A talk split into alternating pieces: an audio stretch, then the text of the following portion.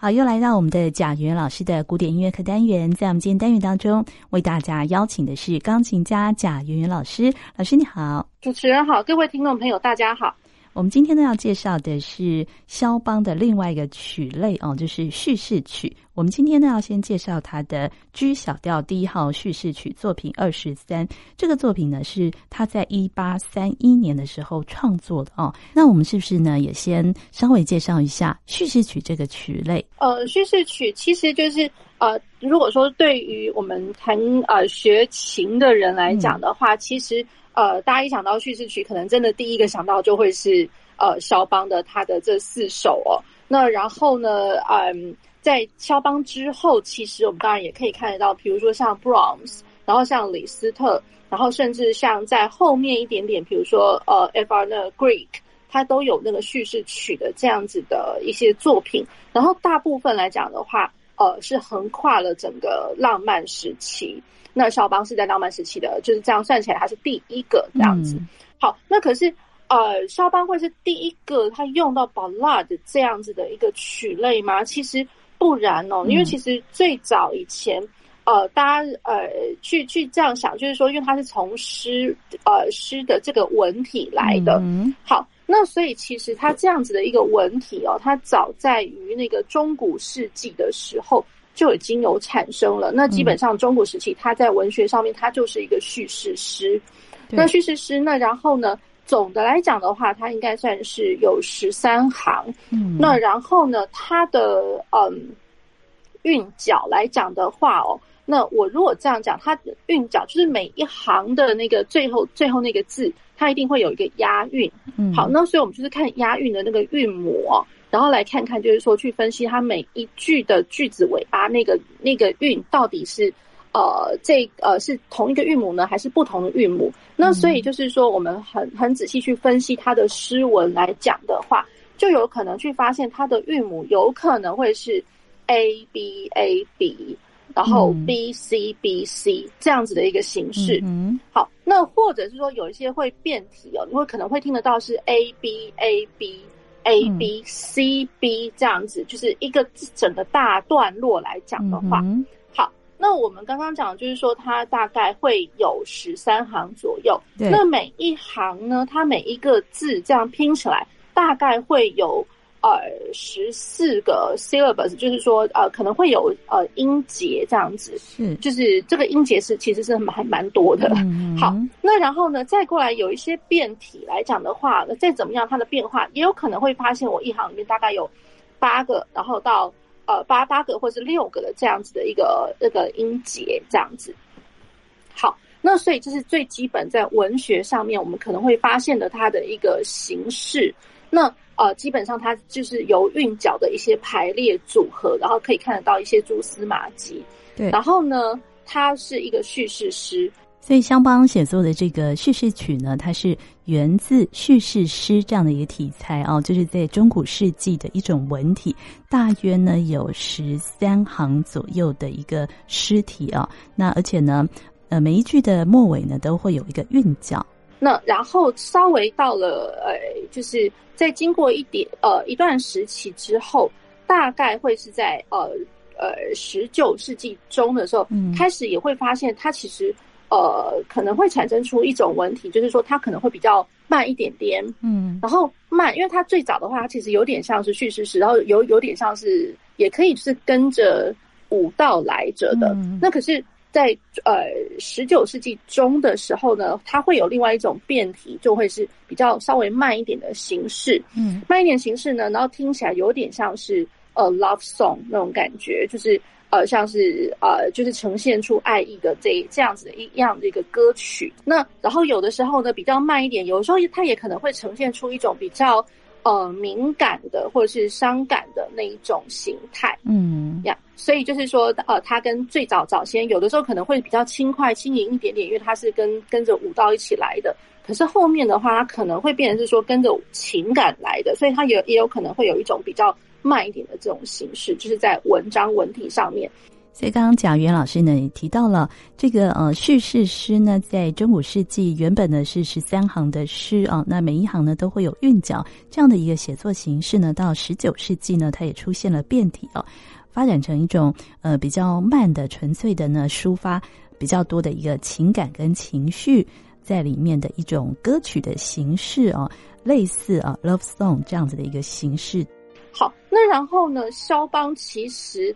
嗯，他在写 ballad 的时候，有有这么样规规矩矩的去照着那个呃 ballad 这个原本他的诗文的这样子的一个文体行进吗？其实也不尽然。嗯，可是呢，我觉得肖邦有抓到了一个，嗯，不能说是诀窍，他抓到了他的一个精神，也就是说，我们刚刚讲的，其实说他大概会有十三行，然后可能会有一些韵脚的一些排列。对，所以讲白一点，他就是还蛮多。蛮多行，蛮多段的。嗯，那所以了，肖邦他不见得会是遵从，就是说什么什么 A B A B B C B C 之类的。可是，毕竟肖邦他在 Ballad 里面，他抓到了一个精神，就是他还蛮多段体的。嗯，那所以有的时候呢，这多段，然后他在一个小小的一个段落里面，他居然也可以呈现出一种好像在讲故事般的，嗯、我好像是把一个。呃，很有剧情张力的一个故事的变化，然后浓缩在一个小小的一个诗文里面，嗯、就如同肖邦，他就是随着这样子一个呃音乐的一个发展，所以他的他的这个乐曲来讲不会太长，顶多就大概是十分钟左右，十、嗯、分钟以内是的一个长度。是可是它等于就是说，在十分钟以内，我呈现了呃蛮多段的一个样貌。那然后呢？可是，在每一段每一段里面，我可能有快的、慢的，呃，交叉的铺陈。可是呢，我也一样顺着，就是有点类似顺着故事的剧情，或者说他心里所想到，现在他觉得想要铺陈到什么样子的一个情感的时候，嗯，那他就这样很随性的，呃，比较随心所欲的这样子来来铺陈了。他跟我们一般呃早先我们知道的，可能说从古典时期呃奠定起来的一个架构来说。呃，它是比较自由自在的，因为以前我们所讲的架构不外乎可能就是有什么奏鸣曲式啊，或者是二段体、三段体啊，那或者是说呃很明显的有变奏曲啊什么之类的。对于肖邦的 Ballad 来讲的话，它真的就是有别于前面古典乐派看到这些东西，它是一个全新的一个样貌。所以，透过刚才贾云老师的详细解说，我们也了解到叙事曲这个曲类呢，它原先呢最早呢是从叙事诗这样的一个文体哦，那到十九世纪呢又出现了叙事曲啊，这样纯粹呢以抒发情感为主的一个歌曲啊。那肖邦呢，他也是第一个把叙事曲啊 Ballad 这样子的一个曲类用钢琴的方式来呈现，他也写作了四首的钢琴的叙事曲。然后他的这个 ballad 来讲的话，呃，肖邦他总共他写了四首，那四首的话，他呃大概是横跨到，比如说他从一八三一年的时候，其实就已经开始创作，然后大概第一首他的呃。呃，那个出版的时期是一八三五年，嗯，那所以它整整个啊、呃、四首叙事曲来讲的话，它大概就是横跨了从一八三一年，然后到最后那一首的话，它是一八四二年的时候，嗯，这样完成的。呃，肖邦的那个叙事曲啊，基本上它就是一个单乐章的一个形式，只是它里面呢还是可以细分成很多不同的段落，这样吗？呃，对的，可以这样讲，就是说，呃，浪漫时期有我们所谓的很多性格小品，嗯，那呃，可以把肖邦的当做就是说一个性格的作品啊。当然，我觉得它不太小，呵 呵这样来说，嗯、可是它算是一个 character pieces 这样子，嗯，好，那然后呢，它是多段，那我觉得一方面也可以稍微去想想看它的这个多段哦，我自己常常都会觉得它有那么一点就是。像是幻想曲般的，嗯，那也就是说，它的段落来讲的话，嗯，可能它是散段式。可是，虽然我们后面好像还是可以归纳成几个大段落，好像还是它有一些呃，就是这个主题上面它会回返这样子。不过看起来它还是蛮散的，对，这样。那然后有的时候也可以把它想象成，就是有点像是巴赫时期的那种托卡塔，因为托卡塔的话也是一个多段体。嗯那多段，然后它是快慢快慢，或者是慢快慢快这样子的一个，呃，就是以速度不同的一个对比来铺陈这样子。嗯、那只是说，那像在对比性来讲的话，肖邦他的 Ballad，我觉得更有别于前面我们看到的，比如托卡塔或者是 Fantasia。那我觉得肖邦他的呃铺陈对比上来讲的话，他有故事性、精神或者是情感上的那种对比，就是、嗯、呃比起只是说仅仅止于就是在速度上的快慢来讲，我觉得他还多了这样子的一个呈现。嗯，对。那他这首呃第一号叙事曲是一八三一年哦，当时呢他还在维也纳生活的时候啊，那那时候波兰好像他们也面临了那个十一月的政争，是不是？所以他这首曲子里面，呃，呃，是多多少少有反映出那样子的一个感受吗？其实也不尽然，嗯，只是说在他那个时间点来讲，因为肖邦还算是一个二十岁的一个小伙子哦，那。他当时当然他呃遭遇到就是他的祖国，然后面临了一个革命这样子。那然后呢，流离颠沛的时候，他的一个朋友，呃，就建议他，哎，要不要你先来维也纳先待了一阵子？所以基本上他这一这一首曲子，他是在维也纳待了呃八个月当中，他开始创作。嗯，那可是真正他被出版的时候，是肖邦最后他已经来到了巴黎。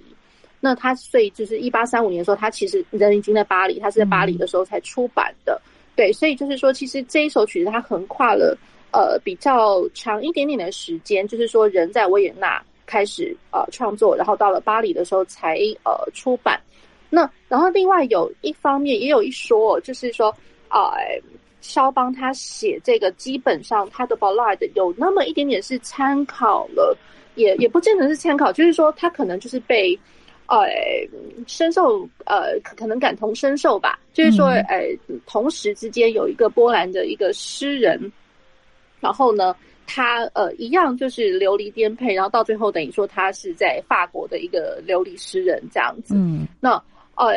这他基本上他是看到了这位诗人，他基本上本来就有 ballad 这样子的呃诗词的创作。那所以肖邦可能看一看也觉得哦，呃，蛮蛮受感动的，嗯、所以他就呃也创作了以音乐来叙事的一个形形态。嗯，那可是不见得就是说肖邦他写的这四首是完完全全遵照这个人，比如说呃这位呃诗词家他的那个诗文的表现，他只是说因为诶这个诗人他有这样子的一个文体的创作，然后正好。呃，跟他的背景是一样，就是从波兰，然后到一路到了巴黎。对，所以呃，肖邦也可能就是同时间也创作了这样子的一个作品。对，所以他有可能是参考了这位诗人的作品哦。对，然后呢，写作了他的第一号呃。叙事曲，那我们呃等一下呢来欣赏这个第一号叙事曲的时候啊，我们会分段的呃为朋友呃播放而且解说啊。那因为它其实呢是单乐这样的一个形式，就是它其实是没有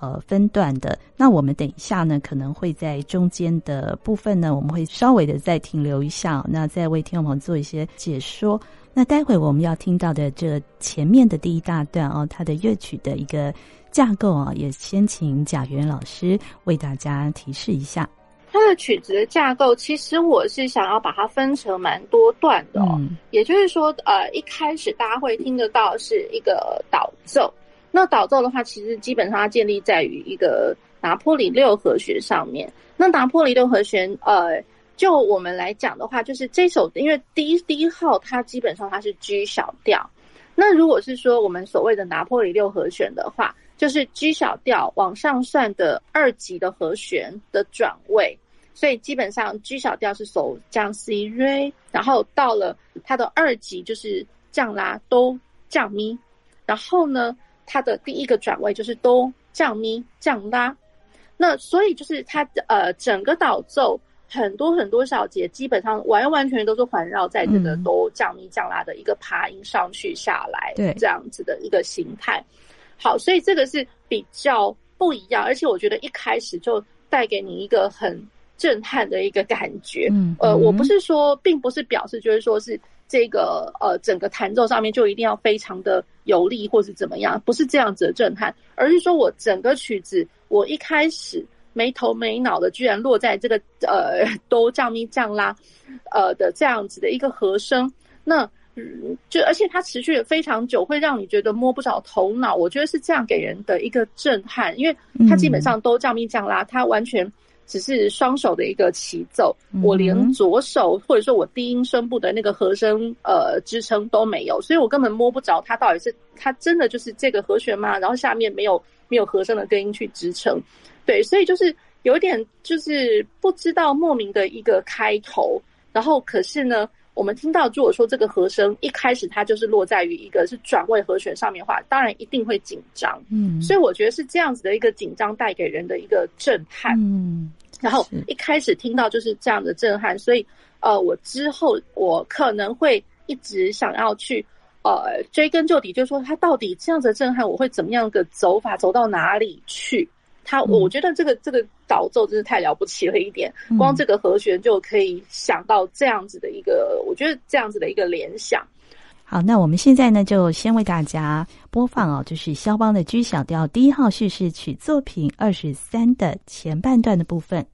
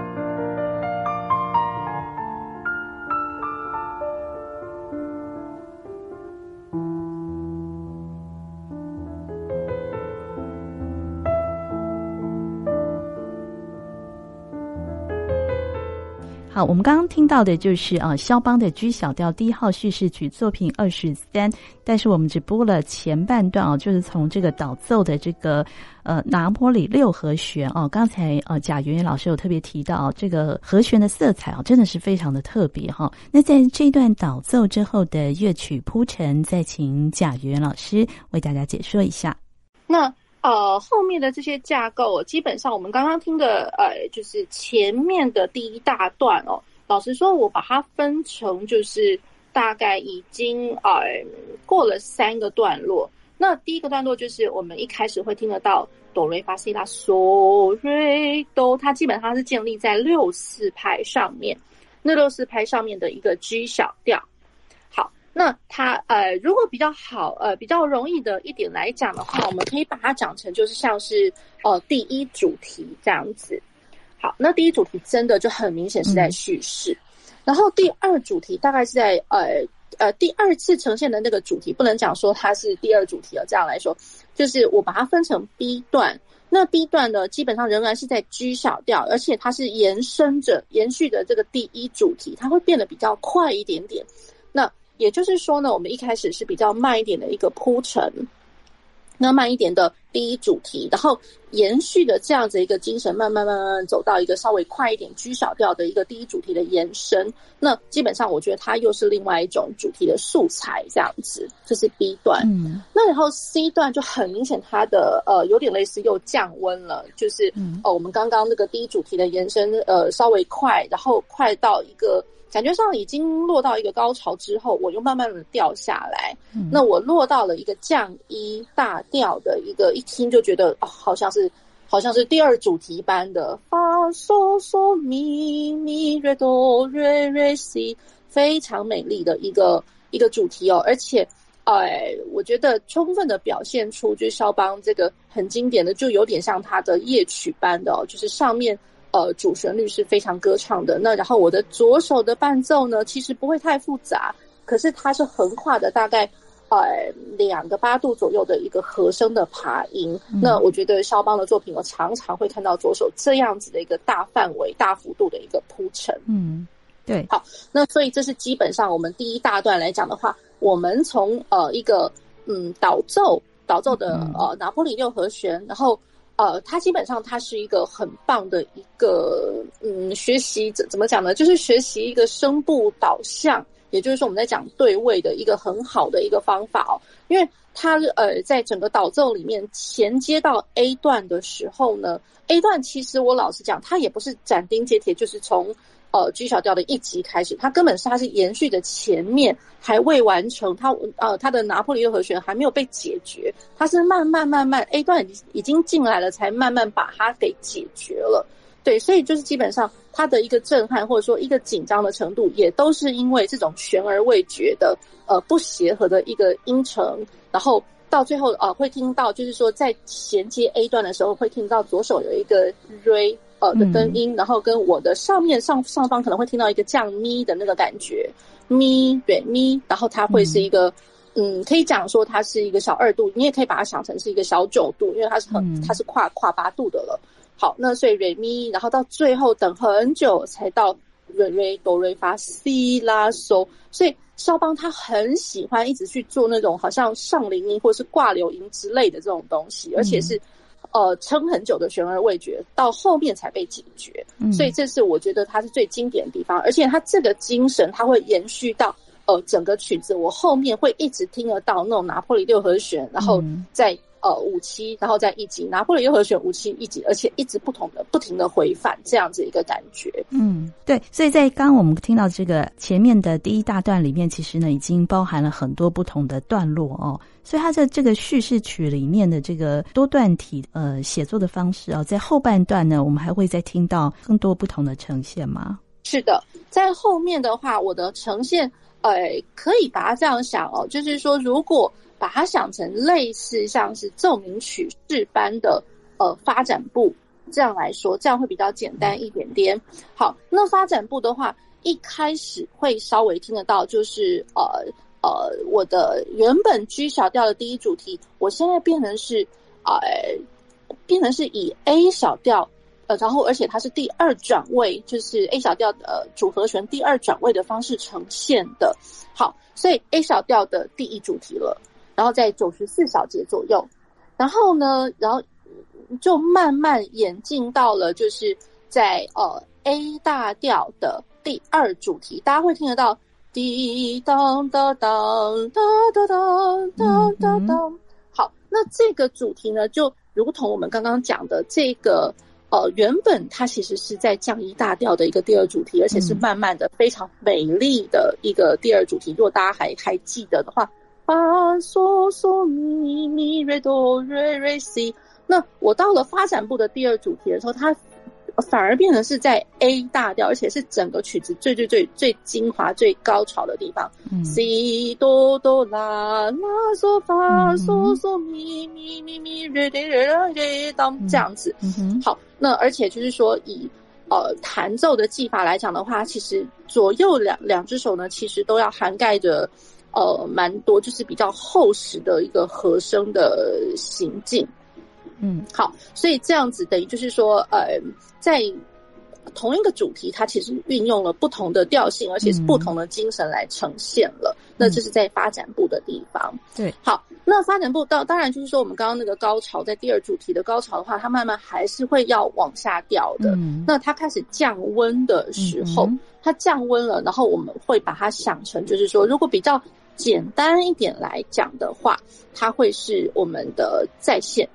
再现的一个、嗯、一个部分，那可是我觉得他这首曲子它的在线呢、哦，它有一个很好玩的地方，嗯，它是先在线了第二主题，哦，就是刚才老师哼的那一段第二主题嘛，在线的。第二，然后我们第一次听到的第二主题，它是在降音大调，嗯、所以了，我们的这个在线的这个部分，它一开始出来的时候，它居然出现的先是第二主题的降一大调，嗯嗯，好，那然后呢，才又回返到。我第一主题是 G 小调的一个呈现，嗯，我们也先来听一看它的第二主题。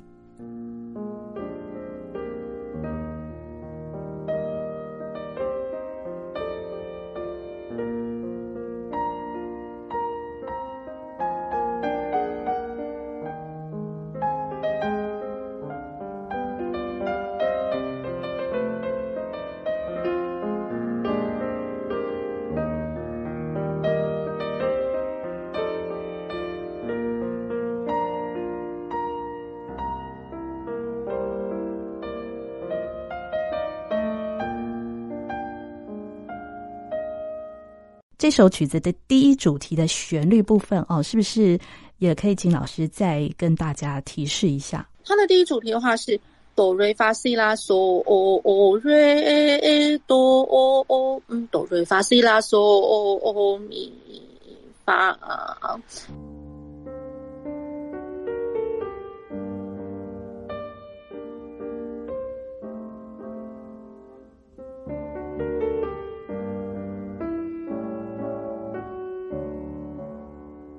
概会听得到，就是很明显的这样子一个像是很流动的，很就像一阵风这样吹过去的温温的这样子一个感觉。那然后它是六四拍，这个六四拍是让我觉得它非常非常特别的一个地方。那一般我们听到看到的那个六四拍，可能就会觉得说，哇，一想到六四那。嗯，它到底会是二加二加二的组合呢，或者说它是三加三的一个拍点的组合呢？那我觉得像肖邦的这个六四拍来讲的话，它并不